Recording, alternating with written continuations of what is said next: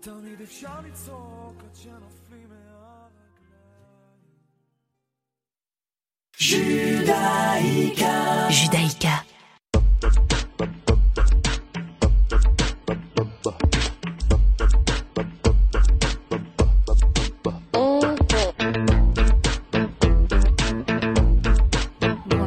nos auditeurs, nous sommes ravis de vous retrouver sur Radio Judaïka pour un nouveau numéro d'Europa Judaïka, une émission qui, je vous le rappelle, est proposée par le Congrès juif européen. Alors on espère que vous avez bien profité des magnifiques journées de soleil que nous avons eues en Belgique et c'est rare chez nous donc on en profite. Et euh, voilà, au micro, il y a toujours, n'est-ce pas mon ami Bergman et moi-même, Ariela Wojcik, pour vous parler d'histoire, de culture de vie juive contemporaine et bien entendu d'actualité. Alors il y a deux semaines, on a voyagé en Suède et en Norvège, on s'est un peu rafraîchi. Et aujourd'hui, on va descendre un peu plus au sud, mais on ne vous, ne vous dit rien, il faudra encore un petit peu attendre pour savoir où on va. On va pas trop se réchauffer non plus. Ça c'est vrai, ça c'est vrai. Mais avant de découvrir l'histoire d'une autre communauté juive, nous allons faire un tour d'horizon sur l'actualité des deux dernières semaines concernant le CJE et nos communautés juives partout en Europe. Alors moi, je voulais commencer avec un événement euh, qui est plutôt européen, puisque la semaine dernière, la Commission européenne a lancé une consultation publique en vue de la présentation d'ici la fin de l'année de la toute première stratégie de l'Union européenne pour combattre l'antisémitisme et promouvoir la vie juive en Europe. Donc c'est très important qu'il y a les deux pans. Il y a la lutte, mais il y a aussi les aspects plus positifs de la vie juive en Europe, ce qui est très important. Et dans ce contexte, euh, sur l'initiative du, du, CJE, euh, un document qui contient plus de 60 recommandations a été établi en collaboration avec d'autres organisations juives internationales. Et ces recommandations ont été adressées à la Commission européenne en espérant évidemment qu'elles soient prises en compte dans cette stratégie. Alors s'il faut saluer le travail important euh, qui, est, qui, a mené, euh, que, la, que, la, Commission européenne a mené ces dernières années, eh bien il reste encore beaucoup de travail à faire.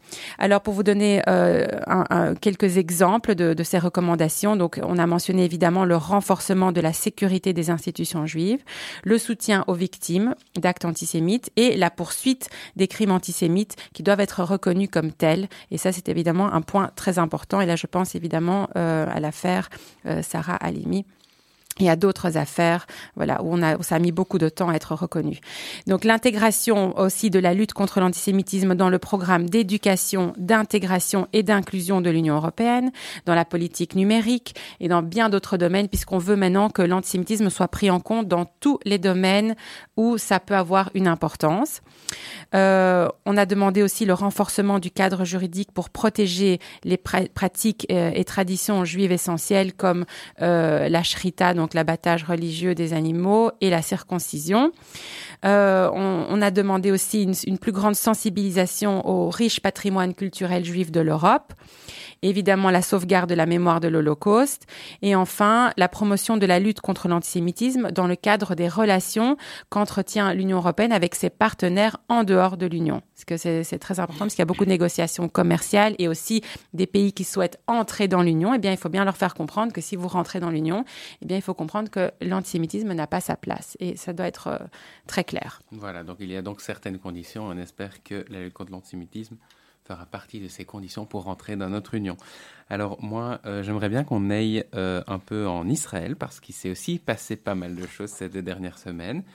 Euh, j'ai envie de dire qu'on nous a habitués à ça et en même temps pas trop, euh, puisque on a eu en l'espace de deux semaines non seulement un nouveau président qui a été élu par la Knesset, donc il s'agit de Isaac Herzog pour ceux qui euh, ne l'ont pas encore entendu, euh, c'est le fils du sixième président de l'État d'Israël, Chaim Herzog, mais il a été élu non pas pour ça, mais parce qu'il a dédié euh, l'entièreté de sa vie et de sa carrière à la protection des Israéliens, mais aussi du peuple juif. On a d'ailleurs pu le constater lorsqu'il était président de l'agence juive, euh, donc jusque maintenant, et Isaac Herzog prendra ses fonctions le 9 juillet prochain.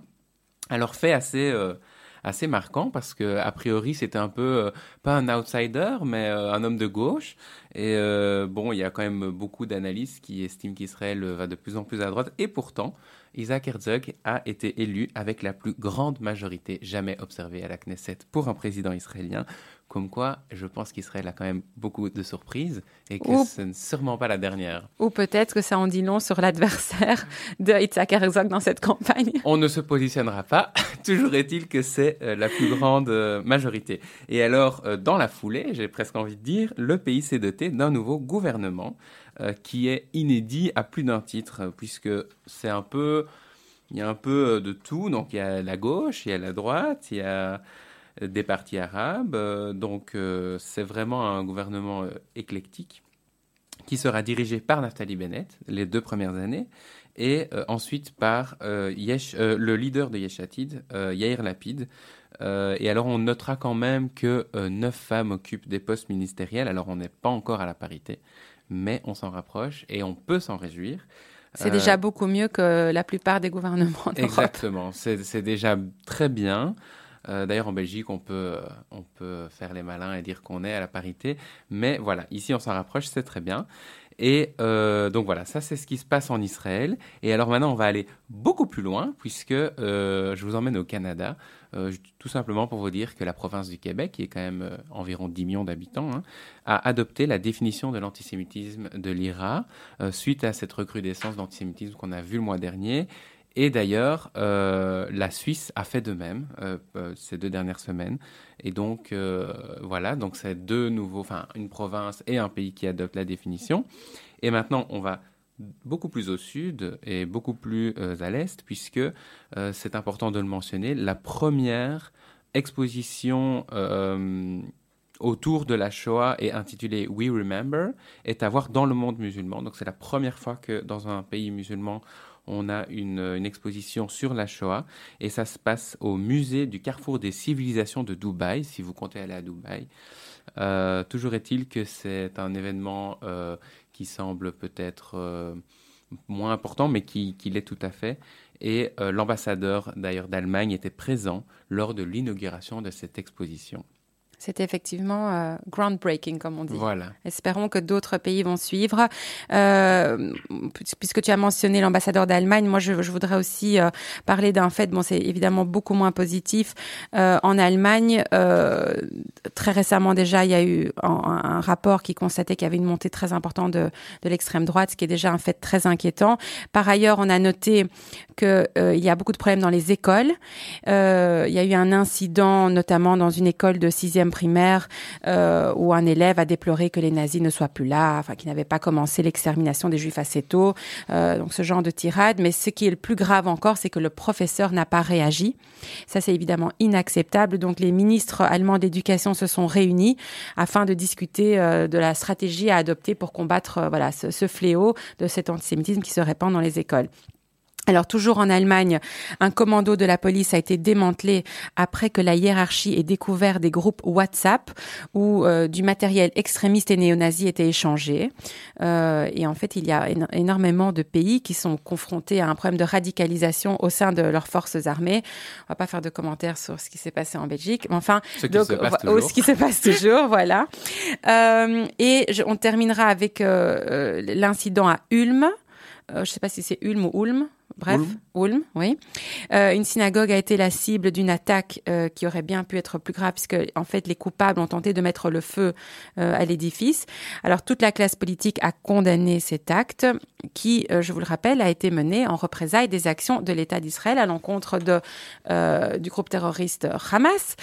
comme quoi la différence entre Juifs et Israël est bien ténue pour certains. Donc d'où l'importance évidemment euh, de, le condamner comme euh, un acte qui est motivé par de l'antisémitisme, puisque c'est de ça qu'il s'agit.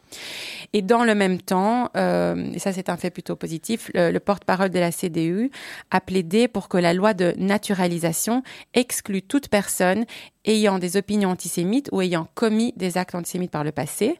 Donc ces personnes devraient se voir refuser l'octroi de la nationalité allemande. Alors, euh, on va aller maintenant en Tchéquie, euh, où, d'habitude on n'a que des bonnes nouvelles. Eh bien là, malheureusement, il y a un nouveau rapport qui a été publié par la communauté qui fait état d'une augmentation de 26% des actes antisémites dans le pays par rapport à l'année précédente. Euh, donc, il y a un total de 874 incidents qui ont été enregistrés en 2020. C'est 180 de plus qu'en 2019. Euh, et euh, effectivement, comme le, rapport du Centre Cantor de l'Université de Tel Aviv l'avait déjà fait remarquer en 2020, la grande majorité de ces incidents euh, sont des expressions de haine sur Internet et souvent liées aux au mythes conspirationnistes liés à la pandémie du coronavirus. Attendons donc de voir ce qui va se passer l'année prochaine. Alors moi, j'aimerais bien qu'on reste un peu en Europe centrale et qu'on aille en Hongrie. Et c'est une histoire assez rocambolesque que j'aimerais bien vous euh, brièvement vous, vous, raconter. Donc l'actrice américaine Jamie Lee Curtis, pour ceux que, qui la connaissent pas, elle a joué notamment le film de Freaky Friday. Elle a joué bien d'autres films, évidemment. Un poisson nommé Wanda. Mais moi, Freaky Friday, c'est un peu ma jeunesse, donc euh, voilà. Et en fait, son papa euh, était un juif de Budapest, ce que j'ignorais. Et elle était à Budapest euh, récemment pour le tournage d'un autre film. Et elle en a profité pour participer à une soirée inaugurale d'un nouveau musée euh, mémorial euh, qui tournait autour aussi de, de la vie juive. Et coïncidence, ce nouveau musée se trouve en fait à quelques pas, vraiment quelques pas, de la synagogue dans laquelle son papa allait prier lorsqu'il était en Hongrie synagogue qui est dans un état assez délabré. Et euh, l'actrice s'est alors engagée à aider à réunir les fonds nécessaires afin de la rénover. Euh, euh, et donc voilà, c'était une belle histoire. C'est une synagogue qui a été fondée en 1857. Et donc, euh, ben, on attend de voir la rénovation. Bonne nouvelle pour la communauté nouvelle. que la venue de Jamie Lee Curtis. Voilà, et puisqu'on parle de la restauration de synagogues, je vais tout de suite emboîter le pas sur euh, la restauration de la plus ancienne synagogue ashkénaze de Londres, euh, la Sandy Row Shul. Euh, qui va pouvoir bénéficier en fait d'un lifting complet euh, grâce notamment au Culture Recovery Fund. Donc c'est un fonds gouvernemental qui vise en fait à relancer les activités culturelles au Royaume-Uni afin de contrer évidemment euh, les effets dévastateurs de la pandémie de Covid-19. Alors Juste pour vous situer, c'est une synagogue qui a été fondée en 1854 par des familles juives arrivées de Hollande. Maintenant, toujours au Royaume-Uni, il y a deux, deux news qui sont un peu moins positives, enfin une moyennement et une vraiment pas positive. Donc euh, d'abord, euh, comme euh, en Allemagne, en fait, on a des problèmes dans les écoles d'antisémitisme, et ce problème est remonté jusqu'au gouvernement, et il a été décidé que les établissements où se déroulerait ce genre de, de faits seraient sujets à beaucoup plus d'inspections que les autres. Donc on peut s'en réjouir, mais on attend quand même qu'il y ait plutôt des décisions proactives pour ne pas que ces faits se déroulent. Donc on restera quand même vigilant à ce qui se passe là-bas. Et enfin, euh, notre affilié au Royaume-Uni, donc le Board of Deputies of British Jews, par la voix de sa présidente, Marie van der Ziel, a réagi avec force à une histoire qui est vraiment à peine croyable. Donc pour remettre en contexte, il y a une dame qui s'appelle Ewa euh, qui a été condamnée en 2010 euh, pour avoir tagué des slogans sur le mur de l'ancien ghetto de Varsovie. Et ce slogan disait notamment Free Gaza and Palestine. Et aujourd'hui, cette personne qui a été pu, euh, donc euh, euh, condamnée il y a une dizaine d'années a été plébiscitée par le syndicat national de l'éducation pour organiser des ateliers intitulés Comprendre l'antisémitisme. Donc au Royaume-Uni. Au Royaume-Uni. Donc on croirait quand même à une mauvaise blague, mais non. Mais non, c'est la vérité. Du coup, euh, la présidente du Board of Deputies, Marie van der Ziel, a déclaré qu'il était tout simplement grotesque que quelqu'un qui a ce genre d'antécédent organise des ateliers de la sorte sur l'antisémitisme. Elle a appelé évidemment les secrétaires généraux du syndicat à ce que ce type d'activité euh, ne se répète pas. Donc on espère vraiment que cette personne ne va pas pouvoir donner ces ateliers parce que ce serait vraiment très très grave.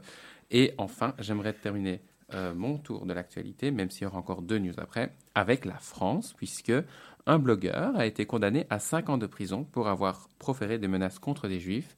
Donc on peut quand même s'en réjouir. C'est pas la première fois qu'on vous parle euh, de la justice française. Alors évidemment, il y a des manquements. On pense euh, à l'affaire Sarah Halimi. Mais euh, il y a quand même une prise de conscience en France sur ce qui se passe sur Internet. Évidemment, on aimerait bien que ce soit plus, mais c'est déjà ça.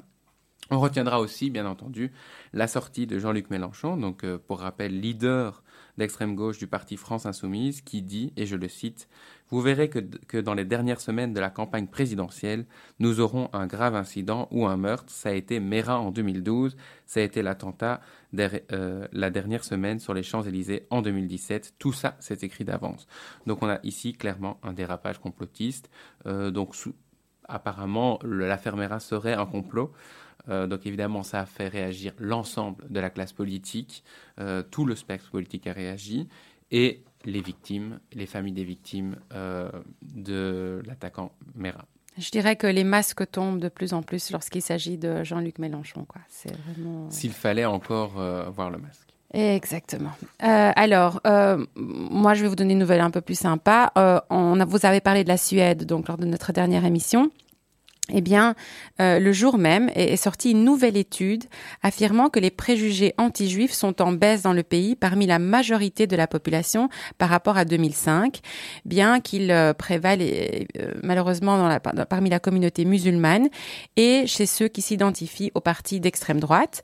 Mais ça reste quand même une bonne nouvelle. S'il y a une baisse, on s'en réjouit. et on vous invite à consulter notre site web si vous voulez connaître les détails de cette enquête. Et enfin, en Pologne, si vous avez déjà été à Cracovie, vous comprendrez de quoi je parle. On pouvait trouver dans les, dans les petites échoppes de la ville des figurines à l'effigie d'un juif qui tient une petite pièce de monnaie. Eh bien, tout ça, c'est bientôt fini.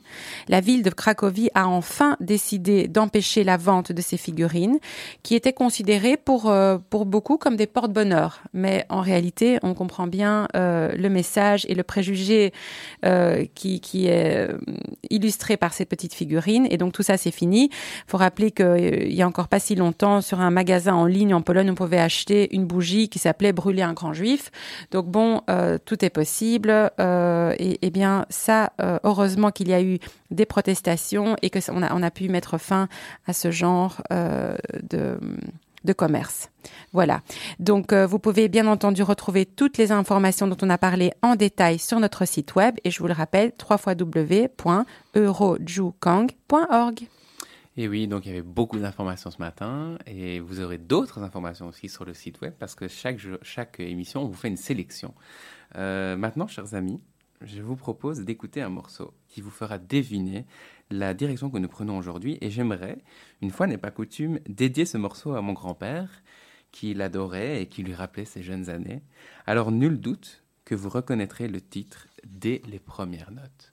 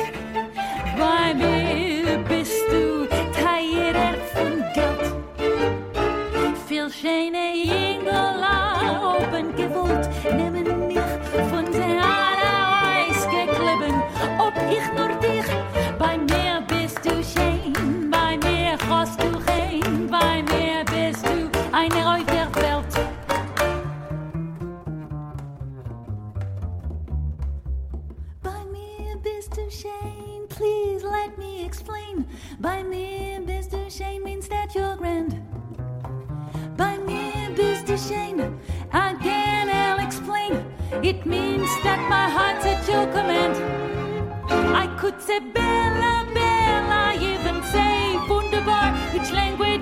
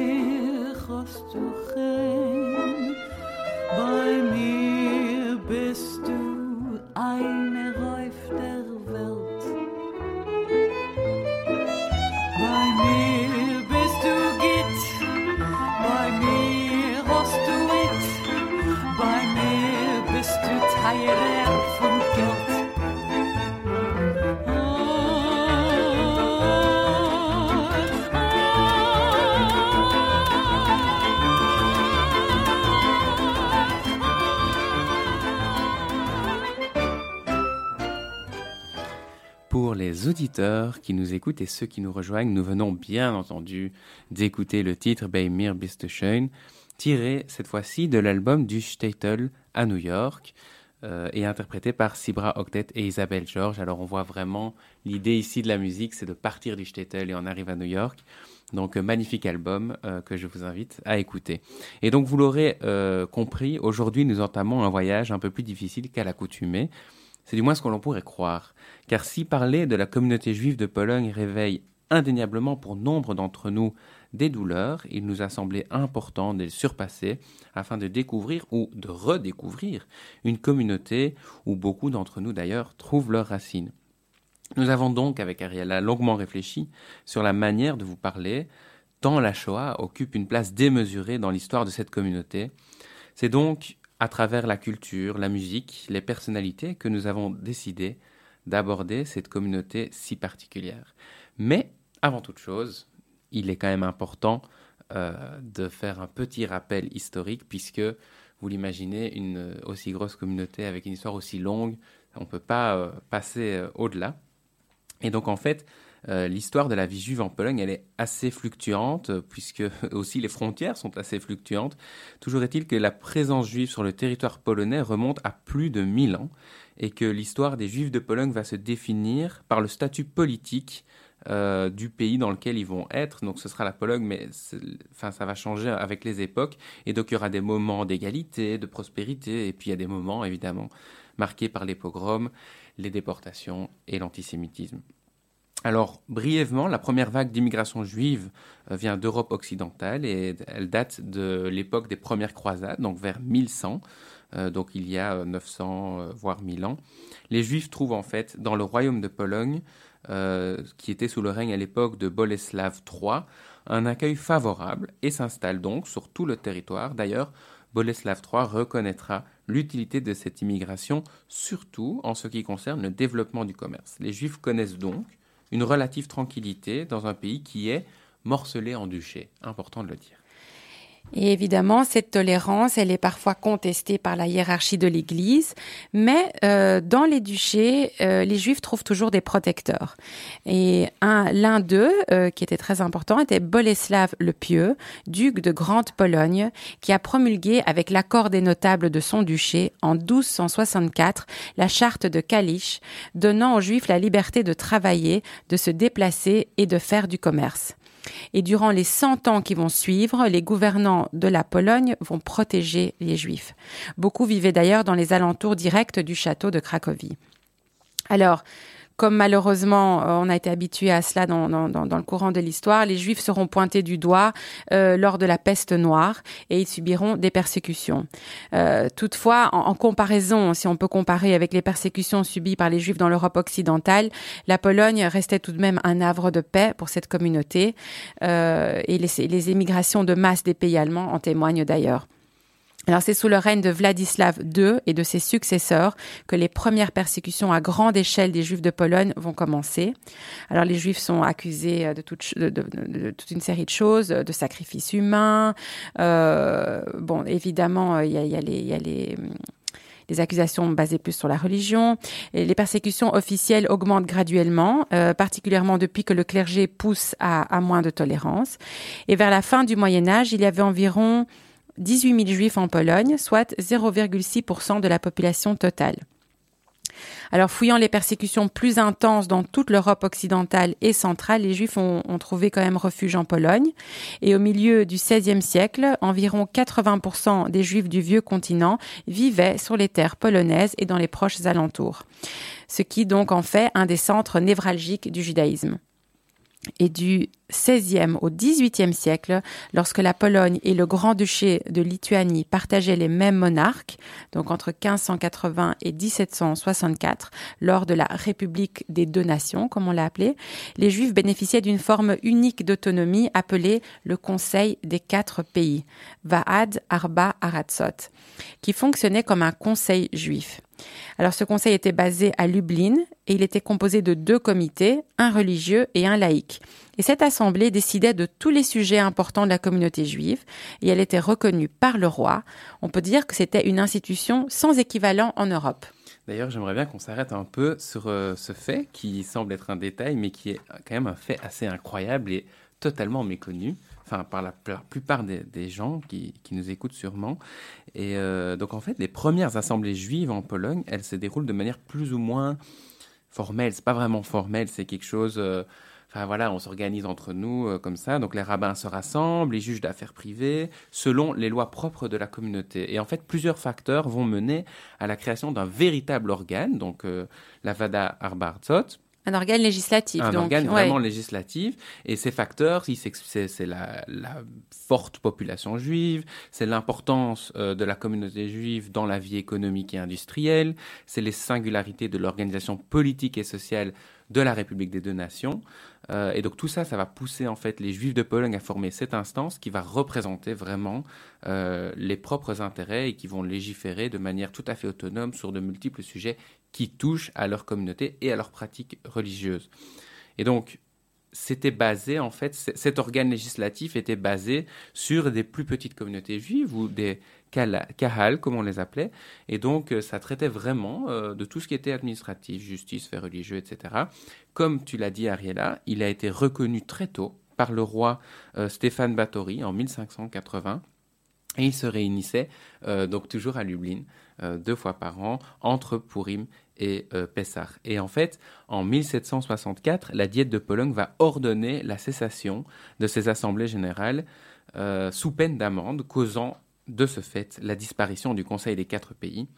Et cette décision, en fait, elle fait suite à l'incapacité du Conseil à lui fournir les taxes exigées par la Diète polonaise.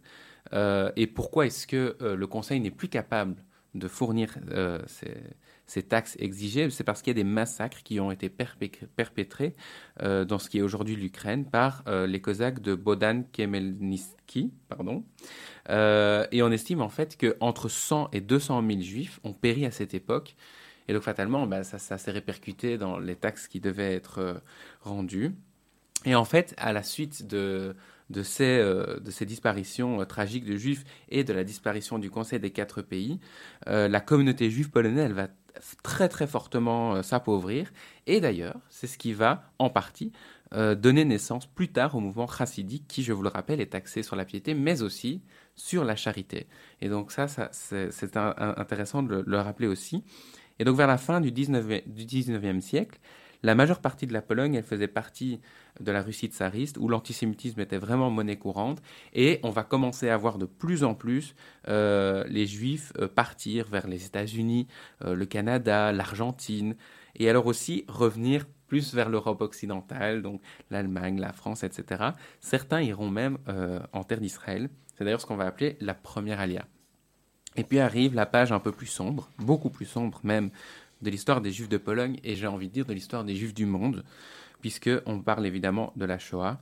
Mais avant d'entrer dans ce sujet ô combien déchirant, je vous propose de rendre hommage à Vladislav Spielmann, dont le film La liste de Schindler compte l'histoire. Le pianiste. Le pianiste, pardon, excusez-moi.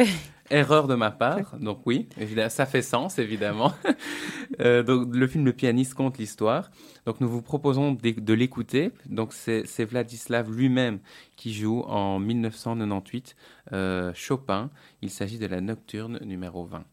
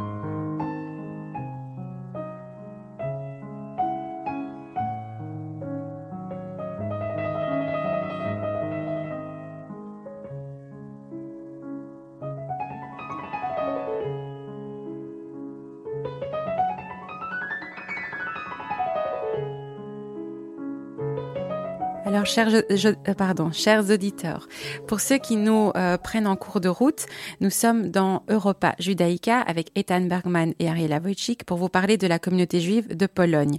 Alors, on vient d'entendre ce magnifique morceau, cet extrait de la nocturne numéro 20 de Chopin, euh, interprété par Vladislav Spielmann, qui est donc le pianiste qui a inspiré le film qui porte le même nom, ce film oscarisé de Roman Polanski, qui, je rappelle, est également juif d'origine polonaise. Alors, on va revenir à notre euh, histoire euh, et nous nous retrouvons dans la période maintenant euh, où la Pologne a retrouvé son indépendance dans l'entre-deux-guerres. Et à ce moment-là, on compte quelques 3 300 000 juifs, la très grande majorité yiddishophone, qui constitue évidemment une des plus grandes communautés juives du monde à ce moment-là. Alors Varsovie, pour euh, resituer, comptait à elle seule plus de 300 000 juifs. On y trouvait l'une des plus grandes synagogues du monde de l'époque, et fait assez méconnu, les synagogues ne pouvaient pas être plus hautes que les églises. Euh, pourtant, quand les gens rentraient à l'intérieur, la synagogue avait l'air bien plus spacieuse que de l'extérieur. Et comment on a, euh, on a arrangé ça? Pour donner cet effet, la communauté avait enterré une partie de l'édifice et de cette façon, il n'était pas plus haut que les églises, mais il était beaucoup plus spacieux à l'intérieur. Donc voilà, il y avait déjà des petits trucs architecturaux euh, pour nous donner cette impression de grandeur. Alors, euh, vous connaissez la suite de l'histoire, euh, évidemment. environ 90% des Juifs polonais ont été exterminés pendant la Shoah. Des millions d'innocents, femmes, enfants, vieillards, tués parce que juifs, emportant avec eux tout un pan de la société, toute une culture. il faut savoir qu'entre 1941 et 1945, les nazis ont établi six camps d'extermination sur les territoires polonais, à savoir Chelmno, Belzec, Sobibor, Treblinka, Majdanek et bien entendu Auschwitz-Birkenau. Donc voilà, on a avec Ethan, on ne va pas s'étendre sur le sujet euh, aujourd'hui, euh, mais voilà, vous avez bien compris que la quasi-totalité de la communauté a été éradiquée, et ce euh, alors que la Pologne est le pays qui compte le plus de justes parmi les nations. On, en compte, d'après Yad Vashem, 7112 qui ont donc sauvé des Juifs au péril de leur vie. C'est important de le rappeler. Je voudrais mentionner notamment Vladislav Bartoszewski, Jan Karski Irena Sandler euh, et, beaucoup d'autres. Donc ça, c'est évidemment important de le mentionner. Moi, j'aimerais aussi rendre hommage à une personne euh, assez inspirante et qui a sacrifié sa vie aussi pour euh, sauver les siens. Et je pense à Mordechai Anilevich, alors qui est très connu pour avoir dirigé notamment le soulèvement, enfin la révolte du ghetto de Varsovie, mais en fait, il a, il a quand même un parcours qui est plus, plus étendu que ça et qui était un peu méconnu, donc on, voulait un peu en parler. Donc euh, Mordechai, il, naît dans une famille euh, pauvre de la région de Varsovie et il rejoint très tôt le mouvement de jeunesse euh, sioniste socialiste à Shomer Hatzair. D'ailleurs, avec émotion que je vous en parle, parce que j'ai moi-même été pendant près de 20 ans à la Shomer, en Belgique. et donc, après l'invasion de la Pologne par l'Allemagne nazie en 1939, Mordechai Anilevich euh, euh, est rejoint en fait euh, par d'autres personnes et ils vont ensemble dans les régions orientales de la Pologne pour aider les Polonais à retarder l'avance des Allemands. Donc dès le début, il y avait vraiment cette envie de, combattre, de combattre les nazis.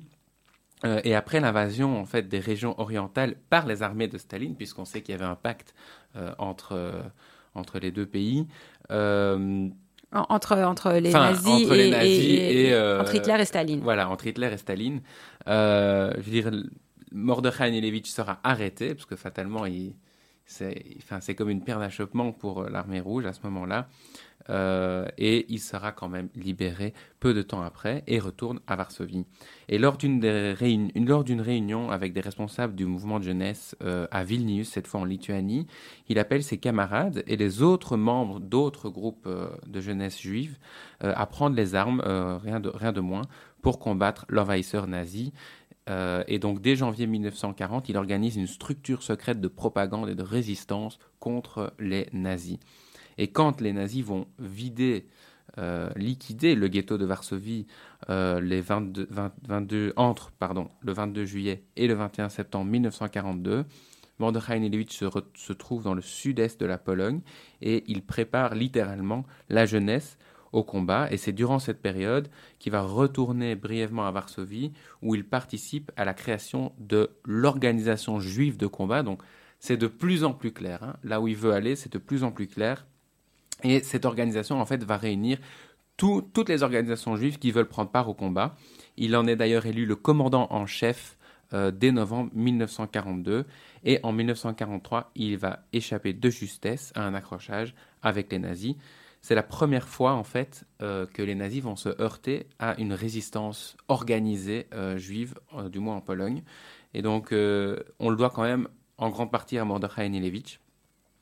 Et à partir du 19 avril 1943, il va vraiment diriger l'insurrection euh, au sein du ghetto pour euh, lutter contre une nouvelle vague de déportation. Et il va le faire avec Marek Edelman et Powell Frankel. peu de temps après, malheureusement, il va mourir, donc le 8 mai 1943. Voilà, donc il a quand même reçu une médaille militaire polonaise du gouvernement polonais en exil à Londres, à l'époque déjà. Et en Israël, on a fondé le kibbutz Yed Mordechai, donc en son honneur. À Varsovie, euh, une rue a pris son nom et il est vraiment pas rare de trouver, notamment en Israël, euh, des rues qui portent son nom. donc c'était important de rappeler, même brièvement, euh, le parcours de cette personnalité. Alors un autre fait moins connu dont nous voulions vous parler aujourd'hui, euh, et en fait on les a, on l'a brièvement mentionné dans une précédente émission, ce sont les archives Ringelblum. Alors les archives Ringelblum, connues également sous le nom d'archives clandestines du ghetto de Varsovie, ce sont des milliers de documents et d'objets qui ont été recueillis et conservés pendant la Seconde Guerre mondiale dans le ghetto de Varsovie par un groupe d'érudits et d'intellectuels connus sous le nom d'Onek Shabbat. Alors euh, ces archives étaient rédigées en yiddish et en polonais. Et elles sont actuellement conservées à l'Institut historique juif Emmanuel Ringelblum de Varsovie. Elles contiennent, comme je l'ai dit, euh, 6000 documents qui permettent de mieux comprendre la vie au sein du ghetto. Alors, euh, il, faut, imaginer que ça a été très compliqué au sein du ghetto de, rassembler toutes ces informations, mais ces archives ont donné une voix aux victimes de l'Holocauste, euh, les préservant d'un monde voué à la destruction. Donc, grâce à ça, on a, pu énormément comprendre ce qui s'est passé. Alors, il est intéressant de noter que bien que basés à Varsovie, les membres d'Onek Shabbat se sont rendus dans d'autres villes et villages de Pologne, envoyant secrètement des émissaires et sollicitant du matériel dans le plus grand nombre d'endroits possible. Donc, leur travail couvrait l'ensemble de la Pologne occupée. Et même si la majorité du matériel recueilli est constitué de documents écrits, il y a des journaux intimes, des journaux, des reportages. Les archives ont également conservé une sélection d'objets. Euh, il y a des tickets de rationnement, des ordres de l'Allemagne nazie, des, invitations à des événements organisés dans le ghetto, des poèmes, des tracts, des affiches de théâtre, même des emballages de bonbons. Donc il y, avait de tout. Euh, et lorsque les premières nouvelles du massacre des Juifs parviennent à Varsovie en 1942, le groupe commence à documenter la destruction des communautés juives et à essayer de transmettre ces informations au public. Les documents ont été enterrés dans dix boîtes métalliques et deux bidons de lait en 1942 et 43. Euh, et la première cache, elle a été déterrée peu après la guerre, en septembre 46, tandis que la découverte de la seconde cache a eu lieu en décembre 1950. Et apparemment, selon les membres survivants du groupe, il y a également une troisième cache qu'on n'a pas retrouvée jusqu'à présent, malgré de nombreux travaux d'excavation travail donc très important pour comprendre euh, la vie telle qu'elle était dans le ghetto, du moins euh, essayer de comprendre. Aujourd'hui, la communauté, qu'est-ce que c'est? Alors après la Seconde Guerre mondiale, la plupart des survivants, enfin il n'y en avait déjà pas beaucoup, mais la plupart d'entre eux ont soit refusé de retourner en Pologne, et très très peu sont, restés dans le pays. Il faut dire quand même que tout de suite après la guerre, il y a toujours eu des actes antisémites, euh, et l'immigration euh, s'est accéléré après un programme dirigé par euh, les Polonais à Kielce en juillet 1946 qui a tout de même coûté la vie à 40 juifs. Donc on est quand même un an après la fin de la guerre, il y a encore des pogroms où il y a 40 juifs qui sont tués. Euh, et donc d'année en année, la population juive s'est vraiment réduite. Il y a vraiment eu des vagues d'immigration successives. Actuellement, la majorité des Juifs en Pologne vivent à Varsovie, mais il existe encore de toutes petites communautés à Cracovie, à Lodz, à Gdansk, etc. Et depuis la chute du communisme, il faut quand même admettre que la vie juive, euh, la culture juive ont repris, euh, que l'étude de la Torah, les prières, ainsi que des cours de yiddish, euh, des danses folkloriques israéliennes font désormais partie du tissu quotidien de la vie juive en Pologne.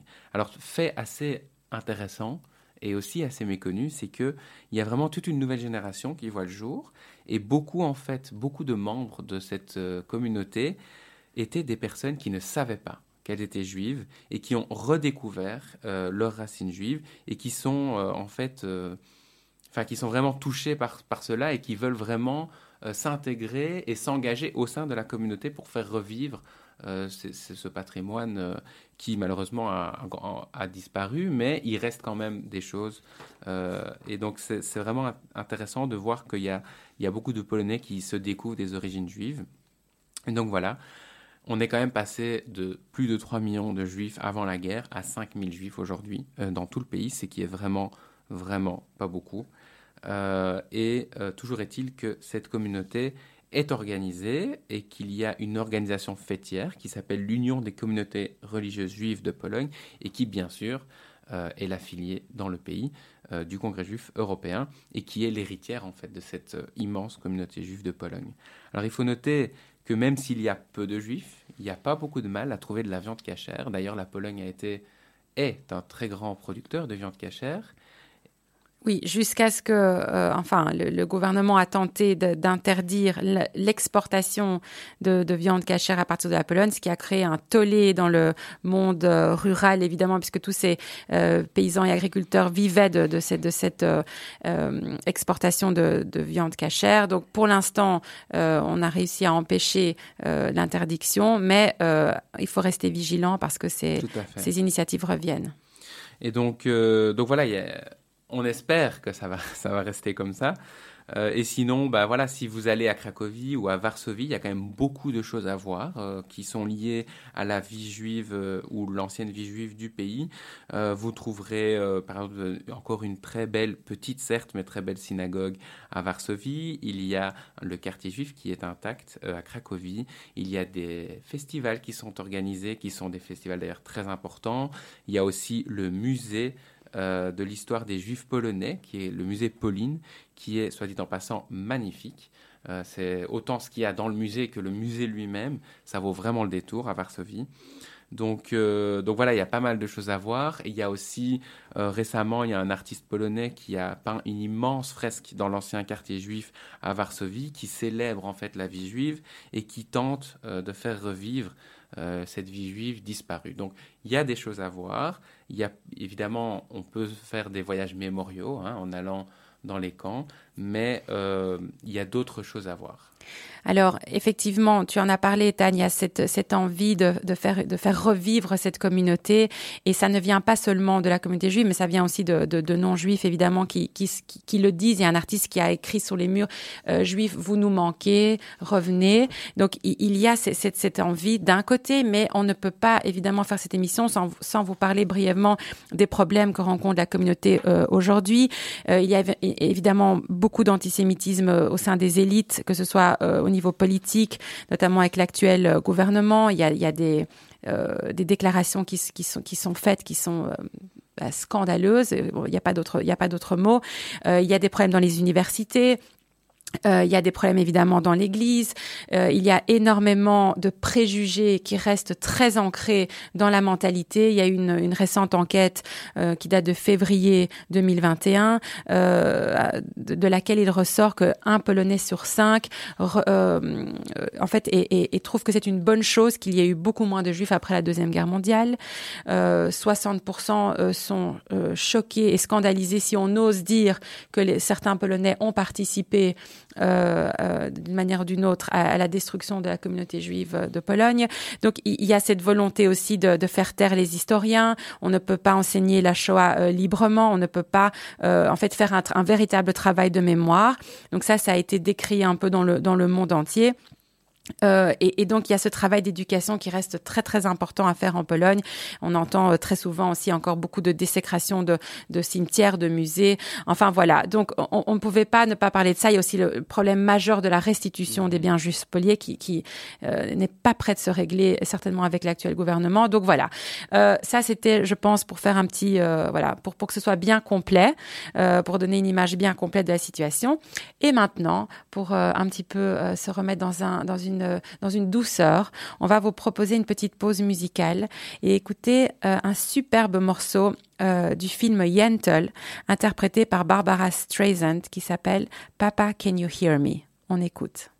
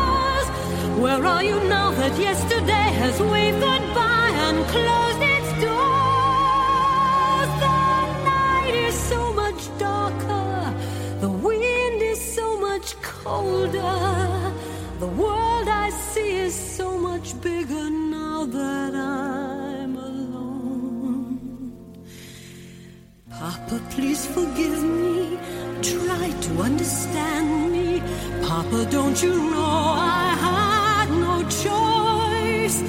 Can you hear me praying? Anything I'm saying, even though the night is filled with voices. I remember everything you taught me, every book I've ever read.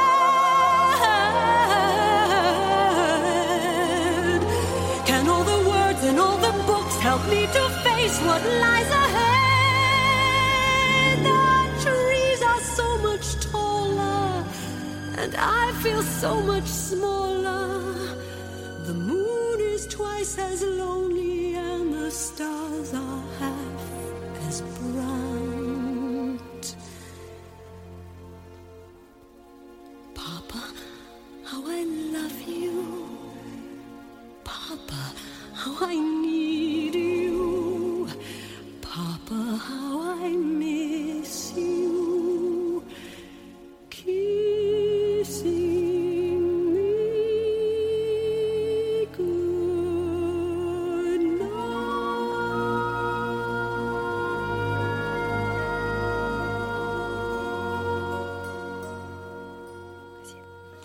Nous sommes de retour dans Europa Judaica en compagnie d'Ariela Wojcik et d'Ethan Bergman et nous venons d'écouter Papa Can You Hear Me, interprété par la divine Barbara Streisand qui jouait d'ailleurs le rôle de Yentl, film inspiré d'un texte d'Isaac Bashevis Singer. Alors en début d'émission, on vous a parlé de notre souhait d'aborder cette communauté sous l'angle de la culture et je pense qu'Ariela, tu voulais justement nous parler de cet Isaac Singer. Alors évidemment, il y a tellement d'artistes euh, euh, juifs d'origine polonaise, il a fallu en choisir un. Mais moi, je voulais vous parler de ce géant de la littérature qui n'est pas toujours euh, très connu du grand public. Alors Isaac Bashevis Singer, c'est un écrivain juif polonais naturalisé américain qui est né le 21 novembre 1902 à Leoncin, sur le territoire polonais, alors sous occupation russe. Alors le père d'Isaac Singer est le rabbin Pinchas Singer, descendant du Baal Shem Tov, le fondateur du chassidisme. Et la mère d'Isaac est quant à elle fille de rabbin. Donc on voit que l'environnement religieux est bien présent. Euh, Singer passe la grande majorité de son enfance dans la rue Krochmalna à Varsovie, principalement habité par les juifs de conditions très modestes, où il déménage avec sa famille à l'âge de 4 ans. Alors son père, il devient à la fois leader spirituel et juge. Euh, il va prendre la présidence d'un beddin, donc un tribunal rabbinique que Isaac va définir plus tard dans une de ses nouvelles comme une sorte de tribunal qui serait à la fois prétoire, synagogue, salle d'études et bureau de psychanalyste. Alors les habitants de la rue Krochmalna viennent donc demander au père d'Isaac des conseils sur leurs problèmes conjugaux et les querelles familiales qu'ils rencontrent. Et c'est en résolvant ces conflits que Pinchas euh, donc en fait gagne sa vie euh, pour nourrir sa famille. Et le petit Isaac, lui, il se cache dans euh, le bureau de son père pour écouter toutes ces histoires. Et sont ces moments qui lui ont inspiré son ouvrage Le tribunal de mon père. Alors sa sœur Hindele, elle déteste les tâches réservées aux femmes et elle rêve d'étudier comme ses frères. Et évidemment, comme on vient d'écouter Yentl, on comprend maintenant que Singer s'est inspiré d'elle pour créer le personnage euh, de Yentl. Euh, et, et d'ailleurs, sa sœur, une fois devenue adulte, elle va traduire notamment Dickens en yiddish. Donc elle ne restera pas une femme au foyer. Alors l'écrivain va passer son adolescence à Varsovie et il va poursuivre des études dans une école rabbinique où il reçoit une éducation traditionnelle et religieuse. Il va y apprendre l'hébreu moderne et s'intéresser aux préceptes de la Kabbale. Alors Joshua, son frère aîné, qui va avoir un rôle très important pour Isaac, va devenir rabbin, mais il va se révolter très tôt contre la foi paternelle et euh, en 1914, il va couper ses papillotes et quitter la maison familiale. La révolte de Joshua va profondément troubler Isaac. Comme lui, tout en étudiant la Torah, il se plonge à 12 ans dans la lecture de Spinoza, Gogol, Dostoïevski et Tolstoï. Alors Joshua, le, grand frère, se met donc à écrire des nouvelles. Il écrit dans la presse juive, notamment dans le Literarische Blätter, dont il devient en 1923 rédacteur en chef. Euh, et Joshua va introduire Isaac dans les milieux littéraires et lui obtenir une place de correcteur dans ce journal. Alors les deux frères vont fréquenter le club des écrivains de Varsovie et sur l'exemple de son frère, Isaac va finir par abandonner le rabbinat pour se consacrer à la littérature et au journalisme. Il va commencer sa carrière en 1925 en publiant sous divers pseudonymes des nouvelles dans des revues yiddish et toujours euh, il, va, il va aussi traduire des romans yiddish. Donc le yiddish est vraiment central dans sa vie, il n'écrira jamais euh, autrement euh, dans une autre langue que le yiddish. Alors le pseudonyme d'Isaac Bashevis Singer qu'il va finir par adopter comme seul nom de plume va lui permettre de se distinguer de son frère qui sera lui connu comme Israel Joshua Singer. Alors si certains ouvrages de jeunesse ont quand même été écrits en hébreu, il a fait très vite le choix d'écrire euh, exclusivement yiddish, comme je l'ai dit, sa langue maternelle. Alors le yiddish est essentiellement oral, mais grâce à son travail d'écrivain, il va en faire un inventaire, il va reprendre les codes et les formules idiomatiques et il va le transformer en témoignage précieux euh, d'une immense richesse. Alors devant l'arrivée d'Hitler au pouvoir en Allemagne et la montée du climat antisémite en Pologne, comme on l'a on en a parlé euh, dans l'émission, il va quitter l'Europe pour les États-Unis en 1935 avec son frère Joshua. Et arrivé aux États-Unis, les premières années de Singer vont être assez difficiles. Il va se sentir déraciné, il va éprouver des difficultés à s'adapter au mode de vie américain. À New York, les parents juifs n'enseignent plus le yiddish, mais Singer refuse de laisser mourir sa langue, comme tu l'as si bien dit, Ariella. Et en 1943, Isaac Singer obtient la nationalité américaine et publie La famille Moscat. Il devient d'ailleurs très productif puisqu'il aura publié dans le Forward 121 nouvelles, dont les célèbres Gimpel le Naïf et La brève journée du vendredi. Les années suivantes, Singer publie des romans en feuilleton et continue d'écrire exclusivement en yiddish. On ne le dira jamais assez. en 53, Saul Bellow traduit en anglais Gimpel le Naïf.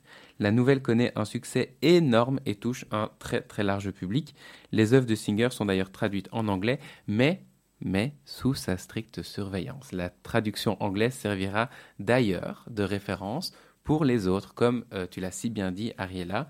Il va vraiment euh, participer à la, à, maintenir et à promouvoir cette langue. Euh, voilà, et à mettre des règles autour de, de, cette, de, cette, langue.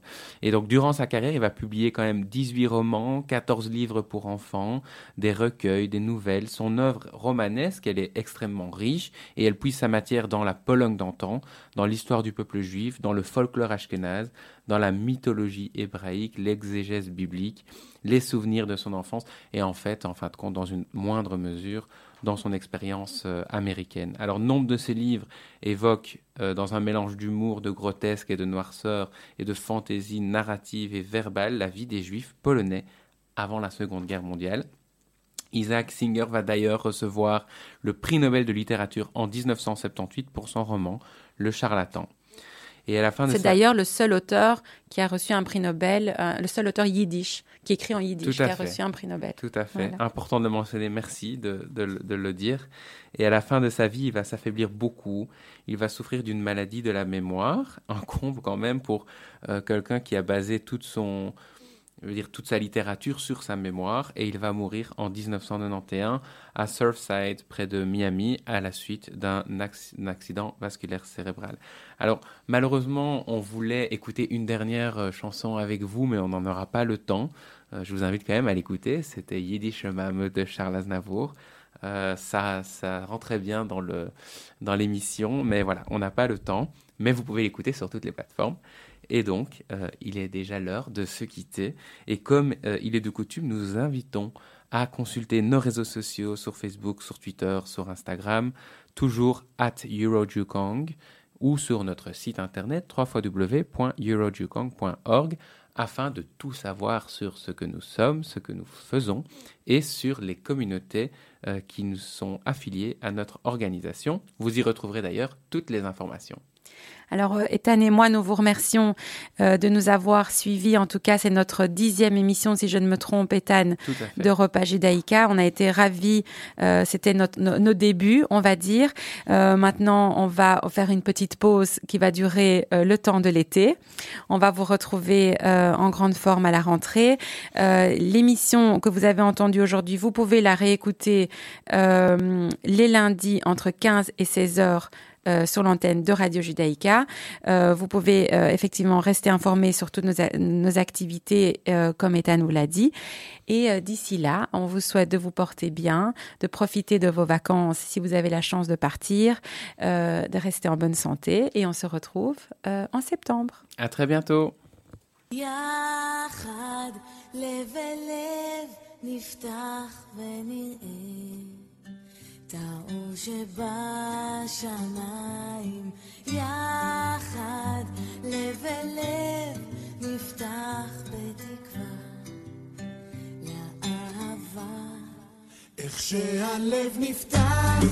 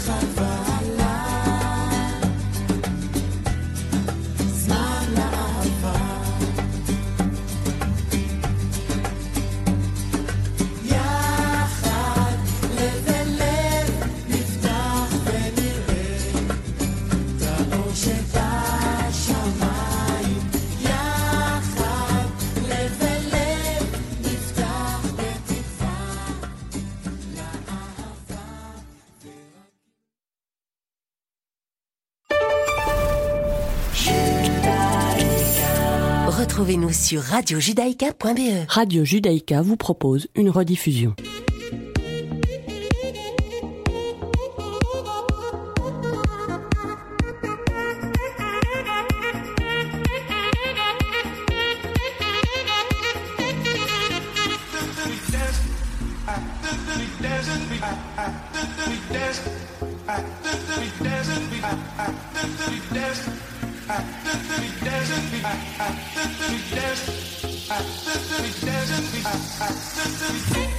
C'est parti, c'est la deuxième partie de Mythe de Boss, celle où l'on reçoit des invités. Aujourd'hui, je dis des parce qu'ils sont plusieurs.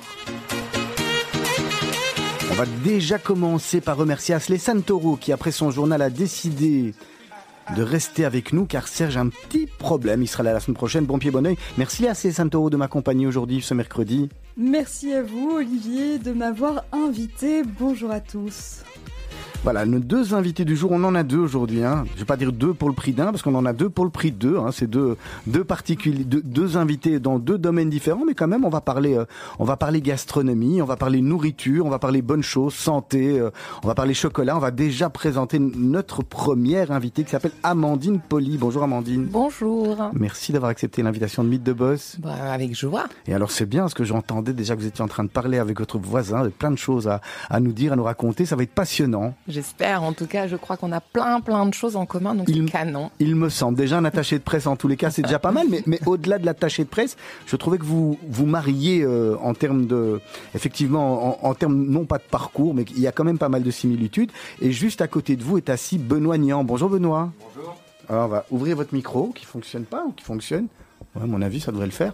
On vous a pas entendu. Bonjour Benoît. Bonjour. Ah voilà, magnifique. En fait, une petite, petite intervention. Vous, Benoît Nian, vous êtes chocolatier. Exactement. On va tout de suite, euh, on va tout de suite rentrer dans vos parcours à tous les deux, parce que comme je le dis, je le redis chaque semaine, avant de vous retrouver derrière ces micros et de faire le, le parcours et, et la carrière que vous avez, vous avez vous avez un background et, euh, et hon- honneur aux dames, euh, Amandine. euh, alors vous, d'abord on entend que vous n'êtes pas belge, vous êtes française, si je ne me trompe pas. Vous venez, fait. vous venez d'où? C'est un peu compliqué, j'ai pas mal bougé, mais euh, voilà, on va dire plutôt du sud de la France.